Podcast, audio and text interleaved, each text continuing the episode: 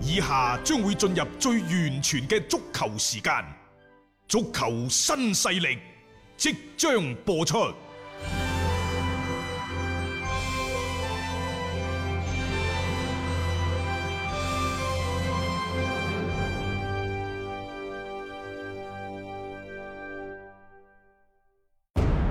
足球場，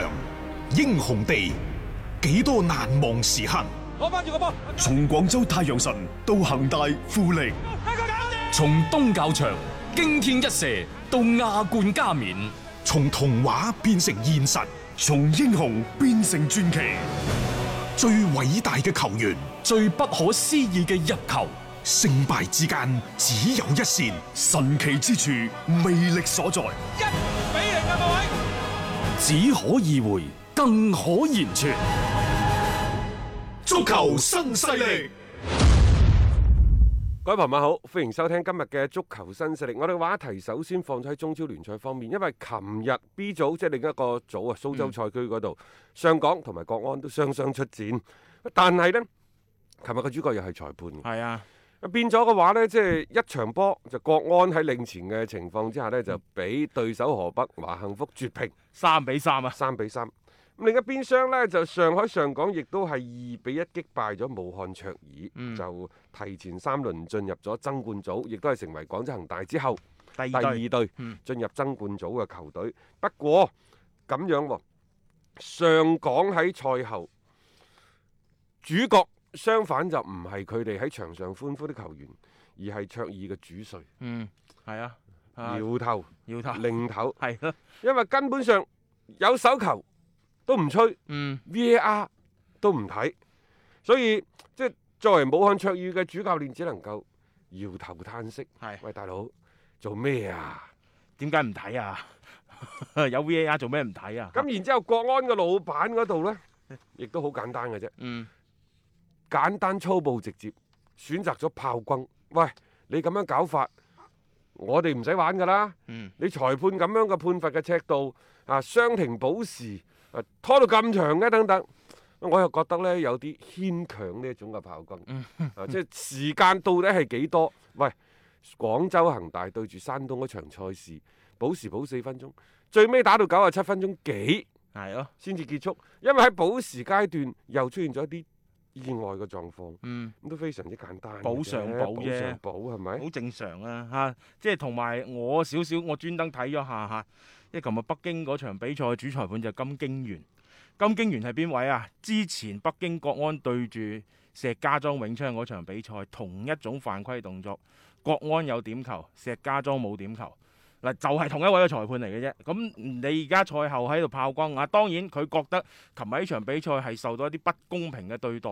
出現呢啲咁嘅言辭。OK，我 可以理解佢，但係有啲炮轟，我覺得、嗯真係好牽強咯、啊，啲誒、理由。但係我哋話有對比有傷害啊嘛，嗯即係嗰邊傷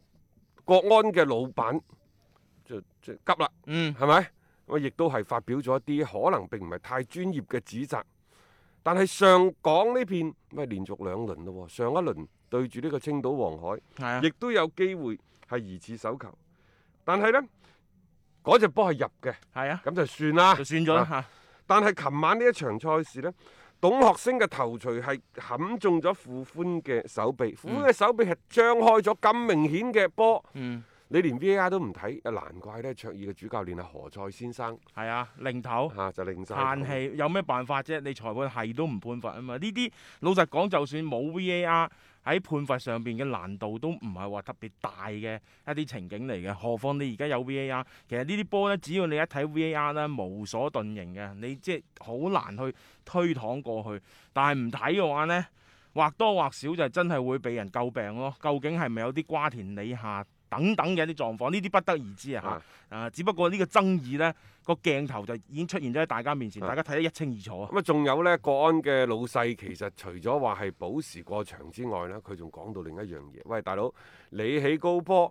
然之後你個中鋒馬爾高跳起身，嗯，喂，但係同郭全博撞埋一齊，你竟然話郭全博出擊犯規。當然呢啲呢，你要睇，唔係話守門員喺禁區入邊呢撞親人啊，嗯啊，都都即係係對方犯唔規嘅，係唔一定唔嘅，一定嘅。係、啊嗯你睇嗰個嘅情況性質咯，即係只不過嗰一下咧，大家會認為可判可不判，去到嗰啲時間段，你竟然判咗個點球，大家又覺得有啲即係 好似啊比較特別嘅一個處理咯。啊！琴日喺賽後呢，就喺北京嘅媒體圈就傳出真尼斯奧有機會嗯，落課。係啊，喂，但係起碼到我哋節目播出街嘅時候呢，我哋都未收到呢一個所謂落課嘅誒、呃通告或者係聲明。但係好奇怪，唔係主教練或者主教練唔適合講呢。不過你話作為老細去講，點解唔係光個總經理李明去講呢？我都有啲奇怪。嗯，周金輝嘅原話係咁嘅，佢話公平公正係職業足球比賽嘅重要保證。呢個係人都知嚇。係啊，裁判員嘅判罰如果冇公正嘅尺度，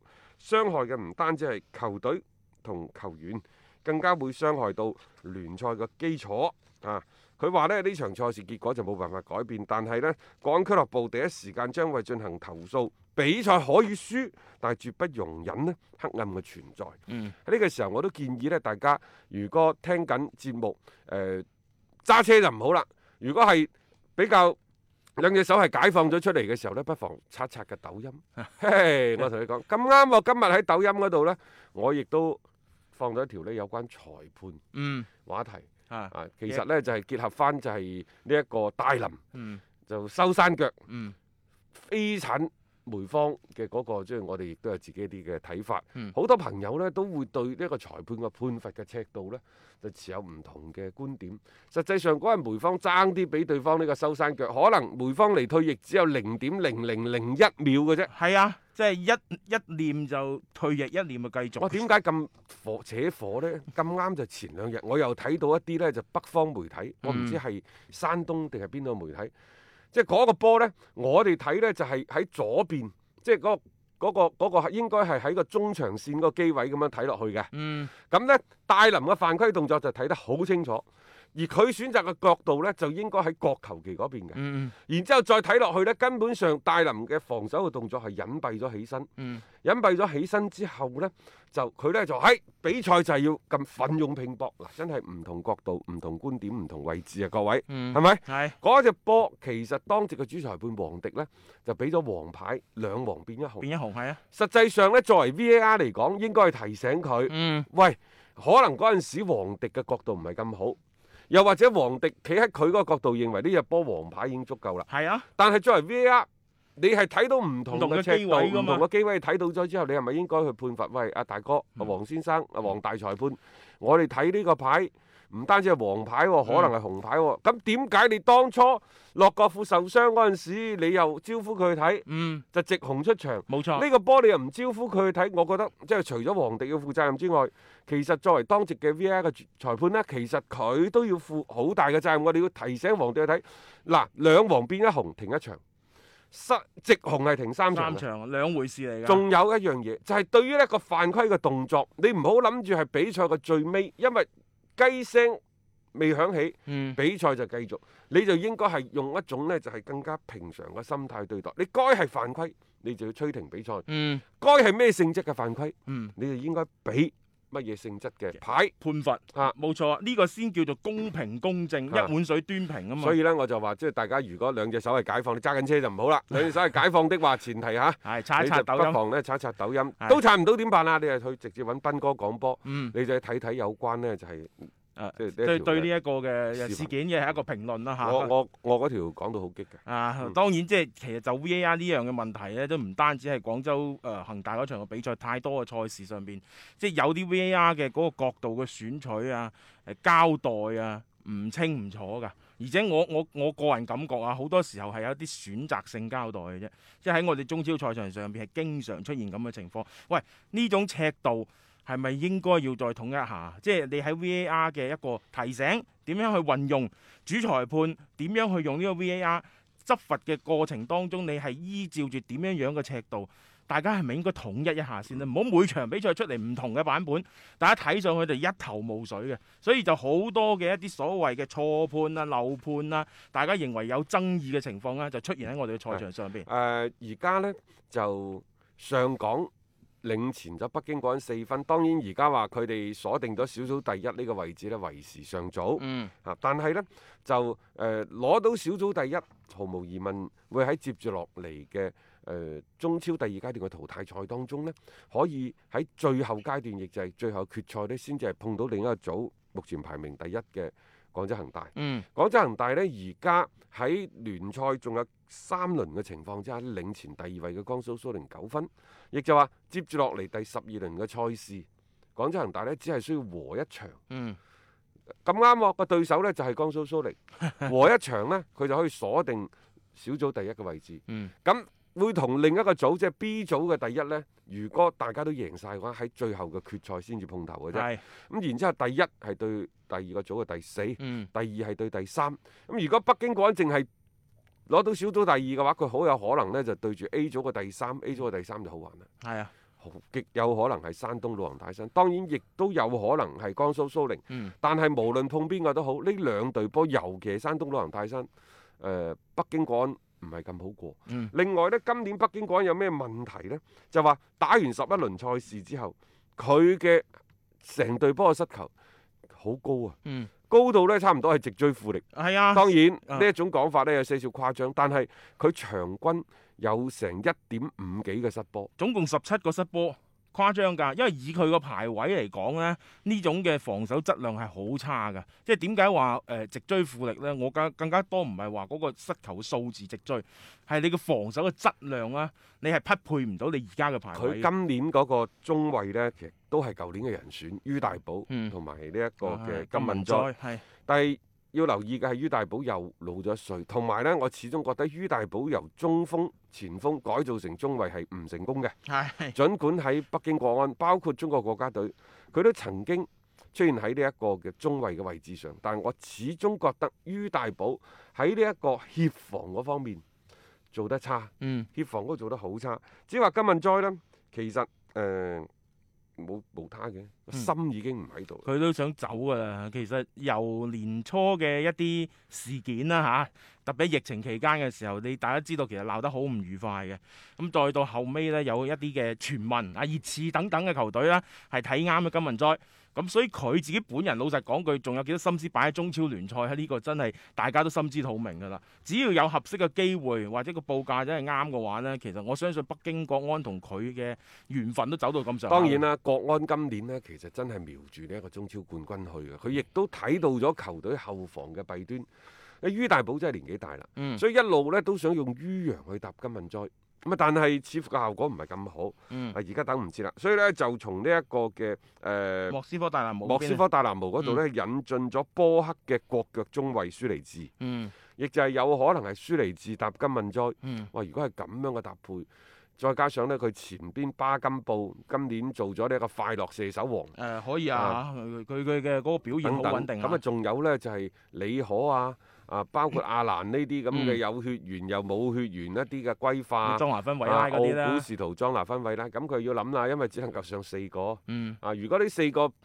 假設係咁啊，莊拿芬維拉、啊嗯，巴金布係啊，後邊呢就呢一個嘅誒舒治舒尼治啦啊，金文哉啦，咁，但係中間嘅奧古士圖點辦？你只能夠上四個嘅啫 喎。掹過落嚟咯， 但係掹過落嚟又爭好遠嘅呢樣嘢，阿珍妮斯我自己諗掂佢啦嚇，因為即係喺北誒、北京國安嘅陣中啦，同樣係擁有住外援啦，有血緣歸化球員啦，非血緣歸化即球係話員呢，啦，啊佢七種武器有個㗎，配置係非常之齊全嘅。當然啦，你話呢一個嘅舒尼治過到嚟係頂於洋、頂於大寶，抑或頂頂金文哉呢？因為金文哉可能有機會呢，原先就係熱刺，嗯而家就唔係啦，而家可能係拉數。係，話拉數呢係一千三百萬歐元加兩百萬嘅附加費用呢，就誒好、有可能會買走嗯金文哉嘅。係，咁按照嗯意大利媒體嘅講法呢，就話北京國安已經基本同意咗拉素嘅報價。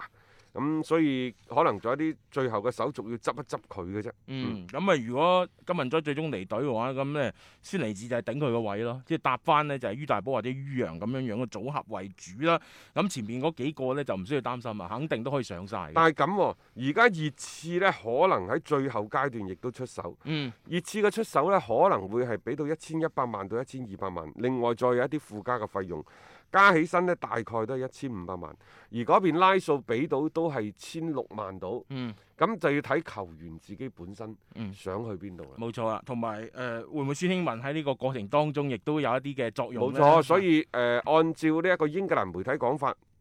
就話金文哉呢更加傾向加盟嘅係熱刺，嗯因為可能孫興文就你知嘅，前一排佢係同阿誒羅利士嘈交，係而家都需要多一個呢，就即係二愣子小兄弟啊嘅隊友啦小兄弟過去呢，就幫下幫下拖撐下場。啱啱嘅，咁同埋英超曝光率高好多， 即係呢個拉數唔係話佢嘅能力唔夠熱刺嚟，而係嗰個曝光率嚇，嗰、個聚焦度好明顯。而家熱刺係會比拉數高好多，咁作為球員本身嚟講，都揾一個更加大嘅舞台展現自己係好正常。即係價錢差唔多嘅話呢，咁我覺得個選擇都好容易去即係做出嚟嘅啫，呢樣嘢嚇。咁即係睇睇咯，因為嚟緊誒呃我哋嘅轉會窗而家仲係喺度開緊嘅，所以好多球隊咧都會係對自己嘅陣容係做翻一啲嘅補充啦，啊咁希望係為第二個階段嘅聯賽係做翻準備嘅。咁睇睇北京國安啦，今次係咪真係實現到一個嘅陣容上面嘅改造，係幫到佢哋喺第二階段攞好成績啊？